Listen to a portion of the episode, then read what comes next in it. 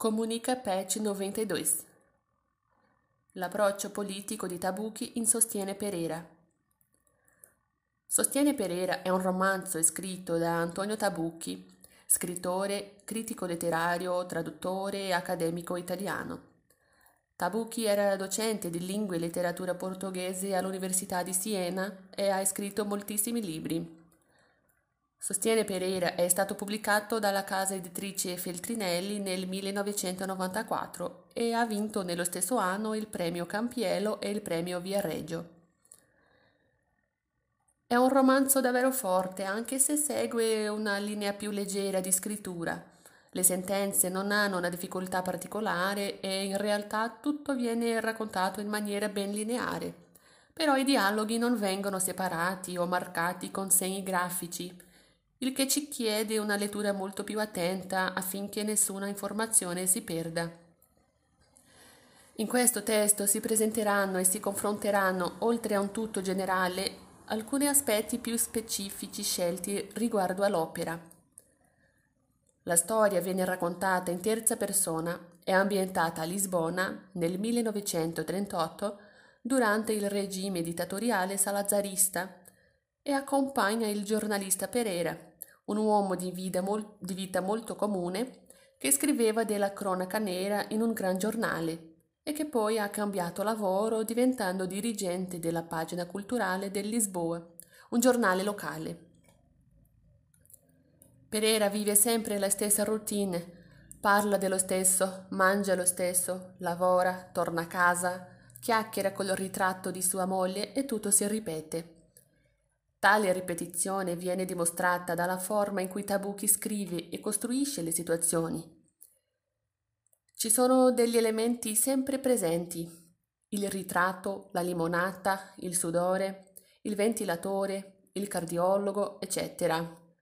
E inoltre i paragrafi sono veramente lunghi, il che può farci sentire quasi un'angoscia per una vita che non va avanti oppure che è troppo ordinata, noiosa.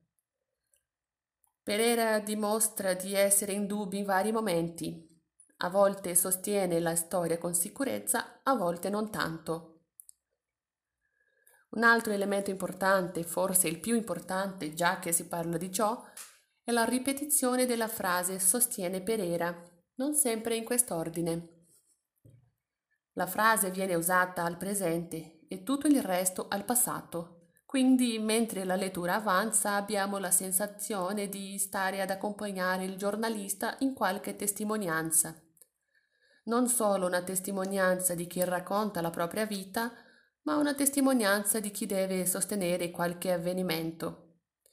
Infatti, a causa degli avvenimenti che ci porta alla fine del libro, si percepisce il perché dell'argomentazione e giustificazione dei fatti. Il romanzo affronta punti interessantissimi per quanto riguarda la politica. Il paese vive una dittatura e l'opinione pubblica non viene così considerata. Pereira ha paura, odia la polizia, però non si manifesta tanto quanto vorrebbe. Sempre che si trova di fronte ad una situazione delicata in cui qualcuno gli chiede un posizionamento, lui si fa capire vagamente che è contro il regime attuale ma non dice mai il sufficiente. Quello si vede dai rapporti che stabilisci con gli altri personaggi, padre Antonio, Montero Rossi, un nuovo collega di lavoro, Marta la ragazza di Rossi, Bruno il cugino di Rossi e signora Delgado, chi conosce in treno per Coimbra, eccetera. Questi personaggi appariscono come se per aiutare Pereira a guardare la vita e la situazione politica attuale con più attenzione, ad usare la sua voce giornalistica per parlare del che veramente importa. Potremmo trovare questi fattori in alcuni brani, come con la signora Delgado che gli dice di esprimere il suo libero pensiero e di fare qualcosa per l'Europa, come Rossi che sempre porta al giornale dei testi pieni di politica, o come Marta che suggerisce delle personalità politiche che se ne potrebbero andare. Sembra anche che il clima, lo spazio e le vie definiscono l'atmosfera in cui ci si deve immergere, Forse non sempre, ma in vari momenti. Per esempio, Pereira sente una frequente nostalgia e abita vicino a Rua da Saudade. La festa salazarista accade in Praça da Alegria. E proprio perché accade la festa, l'Avenida da Saudade, da Liberdade è tranquilla. E così via. Non è che i luoghi abbiano sempre un rapporto positivo o coerente con la storia, cioè che rappresentino una parte o l'altra, anzi può darsi che siano abbastanza contrastanti, pure ironici. Pare che il lettore, insieme a Pereira, è sempre spinto a non dimenticare quello che succede nel paese. Il giornalista che allora usciva pian piano da una vita isolata dalla realtà denuncia il regime su Lisboa dopo aver perso il suo collega alla dittatura.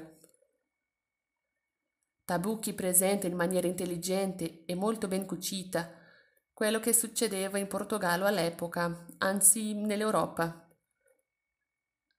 Autori molto conosciuti e anche polemici vengono citati nei capitoli, il che ci porta a una conoscenza ancora più approfondita e contestualizzata. Tutti gli avvenimenti portano le più svariate sensazioni e la memoria di Pereira, mentre racconta il passato, ci fa vedere che ogni dettaglio è importante, dal più breve dialogo alla più grande tragedia. Infatti molti sentimenti diversi sono provati dal lettore, così come dai personaggi. Angoscia, paura, nostalgia, tristezza, speranza e la voglia di cambiamenti. Quello Tabucchi è sicuramente riuscito a dimostrare. È come se volessimo, mentre lettori, cambiare la situazione, è come se fossimo in grado di fare qualcosa. Infine, nonostante la storia affronti avvenimenti passati, quegli avvenimenti vanno ancora discussi proprio perché le persone li hanno vissuti, li hanno sofferti e quindi non ci si vuole vivere più le stesse realtà. È un libro abbastanza importante perché si mantenga la memoria dei fatti e la speranza per giorni migliori.